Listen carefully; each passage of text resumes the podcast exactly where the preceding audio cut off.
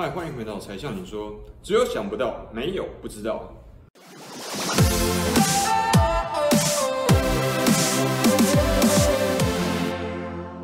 那今天呢，我们来介绍一部在 Netflix 上面的纪录片《各自风暴：剑桥分析》。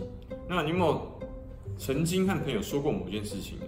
啊，不久之后，你在谷歌或者说 Facebook 上面搜寻的时候，你就看到之前你和朋友讨论的内容相关的广告呢。像我自己本身是有的。那这样的状况如果出现越来越多的时候，我们身为网络使用者，才发现我们自己的行为其实是能够被精准预测，精准到非常恐怖，接近偷窥我们隐私的广告这样的精准程度。那对有心人来说呢？这样做投放精准广告，而且还远远不止。我们到这个目标族群拿来赚钱这么简单的用途，这不是他们只想要单单达成的目的而已。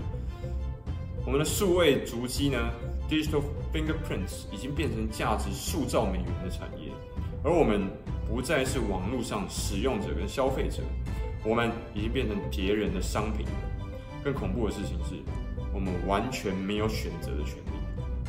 那像我们网络搜寻记录啊，去过哪边啊，我个人的喜好啊、兴趣啊、嗜好这些资讯都一笔一笔的在这些大平台里面记录下来。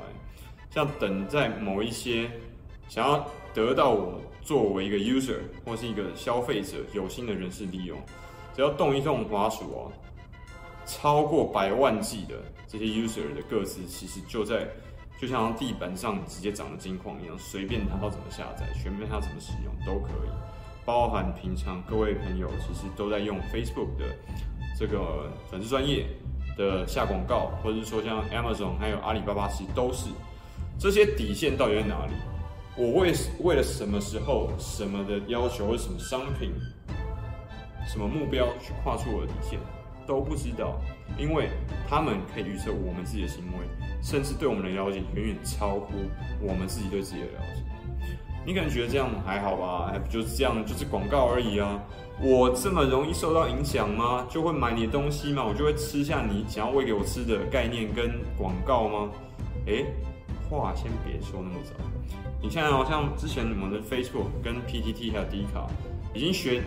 这在选举上面已经用了这么多年了，可能都已经五六年了。上面为了蓝绿打个你死我活，狂骂、酸民、互酸一四五零绿芝芝蓝居，有没有？你会发现，我们作为 user，作为呃广告的消费者，或是一些文章，都很容易操弄我们的作为一个使用者或是阅读者的概念。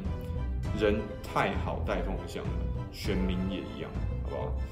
那我们时间先把它拉回到电影的一开始，二零一六年的时候，总统大选的川普竞选办公室，有一群人正在为川普背后操刀，他的网络声量要怎么去做数据的分析，而这群人的来源就是 Cambridge Analytica 这个公司。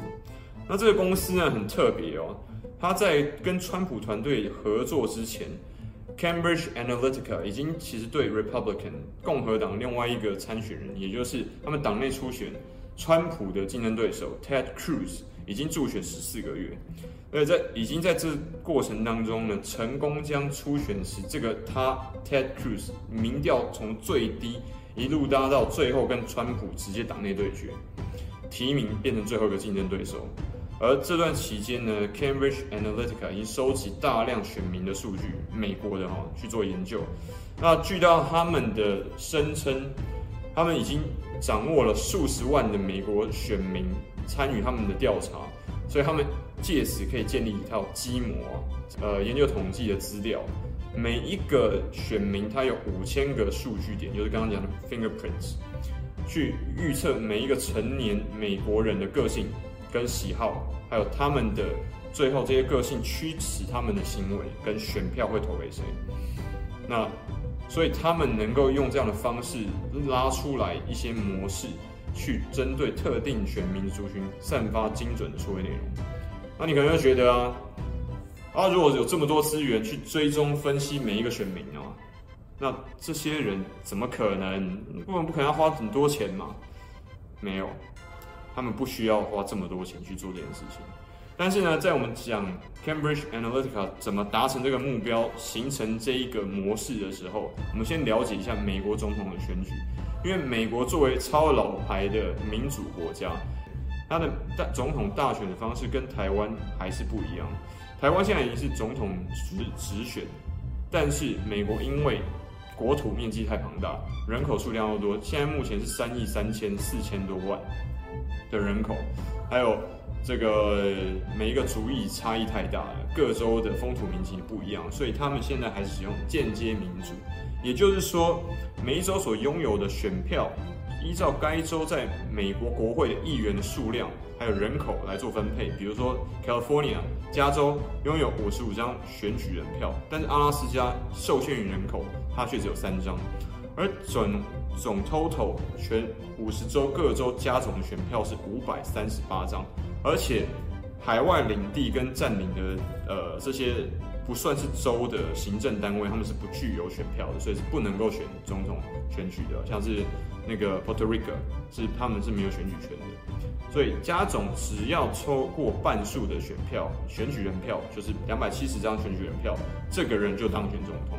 所以你在全国所得到总票数，就是直接选举的票数，并非重点，而是你在各大州所获得的选举票 （electorate vote）。才算是最后决定你的胜负。但我们都知道，其实任何选举其实都有死忠铁杆的粉丝嘛，对不对？也就是我们台湾经常说的所谓基本盘。那这些人很难改变，所以呢，刚刚讲这个公司 Cambridge Analytica，他们主要资源就是他知道不要花那么多钱，所以有限的资源要花在刀口上。这些改变心意的人，非死忠的人。中间选民才是他们研究并且影响的重点，而且这边可能四散各地哦。比如说，他可能都是在所谓游离州，就是 swing vote，所谓骑墙派的这些州的那些人。那透过出这些州里面这些不同选区的这些足够中间选民，只要影响到他们，就能够确保共和党在这一区的选举票数，进而赢得这一个州的选举人票。那这就是他们操作的方程式。那精准投放的个人、个人化的数位内容要怎么影响这些中间选民？很简单，如果他们发现这一个选民他是很关注反恐的话，那接下来的呃广告就很简单啦，就针对这个选民投放个人化的恐怖分子渗透国界新闻。那如果另外一个选民呢，他也是骑墙派 （swing vote），他正在失业，那我就投放啊外来移民抢走美国。人工作的这个新闻跟文章，一次又一次的不断重复，最后直到这个 Cambridge Analytica 已经确定，他已经形塑了他想要的这一个选民所看到的世界跟观点的时候，已经影响他选票，好才停止，而且开始支持他的候选人。但是这么大量的个子怎么来的？这就是猫腻啦，mega 在这个地方。还记得前面我们说的？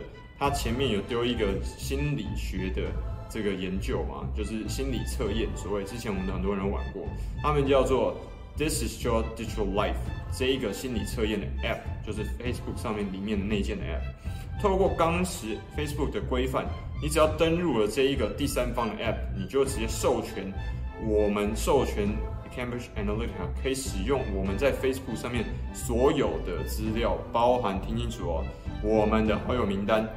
而这件事情直到二零一八年三月前被发现，一共有两有二十七万多人下载过，并且使用这个 APP。也就是说，这些二十七万人的好友名单，超过五千万笔的个人资料被 Cambridge Analytica 获得、收集、分析。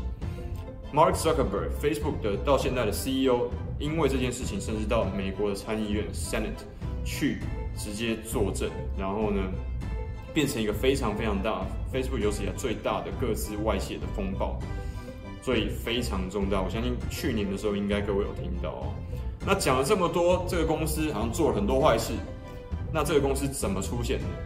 那这个业务怎么这么特别？你很少听到的人，对，有啦。其实台湾其实有，像 PTT 和这个 D 卡上面应该都有类似水军的，我们所谓水军嘛公司。它根本没有任何颜色，只要任何人下单给他，他就会做。在台湾也是有，那美国就是 Cambridge Analytica 跟他的竞争对手。那剑桥分析 Analytica 这个公司，它的母公司叫做 SCL Group，它原本听清楚很特别，它是一家军事承包商，英文叫做 Military Contractor。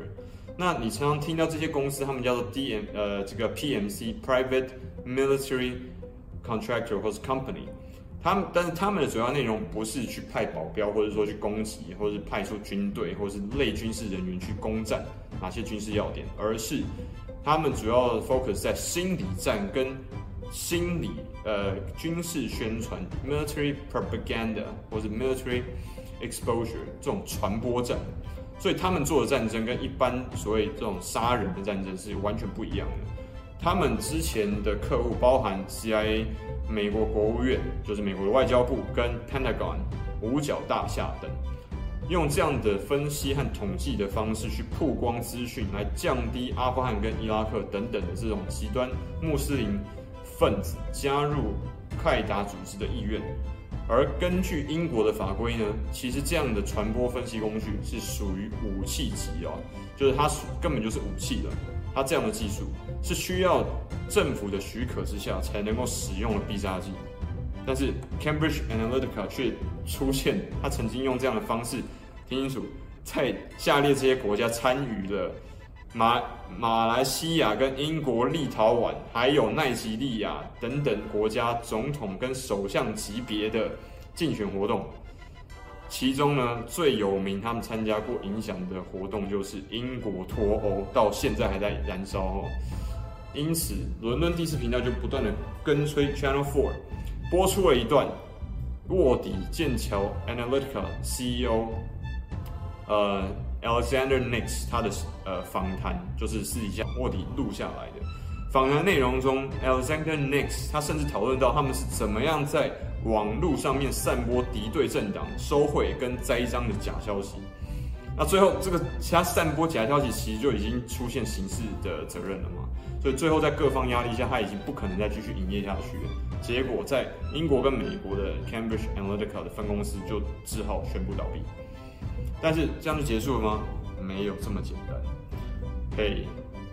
Cambridge Analytica 可能消失了，但是永远都会有更多类似的公司正在做。也许你在 PTT 或是在迪卡上面看到的很多类似这种内容农场的东西，其实就是他们的同业。但未来呢，一定会有类似的机构用法律跟科技的漏洞来收集我们的个资，因为这些东西科技发展的速度远远超过我们所期待法律所修订的速度。那在这些社群平台上面呢，这些公司或是机构，他们一定都会用类似这种假消息或者说内容农场的方式，来操弄我们的愤怒跟恐惧等等负面的情绪，来煽动我们，影响我们，最后像这边就是选民的投票行为。Cambridge Analytica 对我们来说，作为选民，为什么那么重要？就是因为它指向了更大的威胁。我们的各自除了办在我们不懂领域状况底下利用用来对付我们自己，影响我们、操弄我们的选举行为之外，如果我们的选票能够用数据来分析改变，这样我们投票行为的话，那在这样的状况底下，受到操控的民主还真的是民主吗？它是完整而且公平的吗？那这就是由你的判断了。那。因为根本刚刚讲了，根本没有所谓法律还没修订出来，能够相控制这样的事情跟行为。那这些法律根本没有办法参考状况。科技巨头像 Facebook 刚刚讲了，还有 Amazon，还有 Google，他们作为事件的帮凶，可是他们完全没有付出任何的代价跟责任。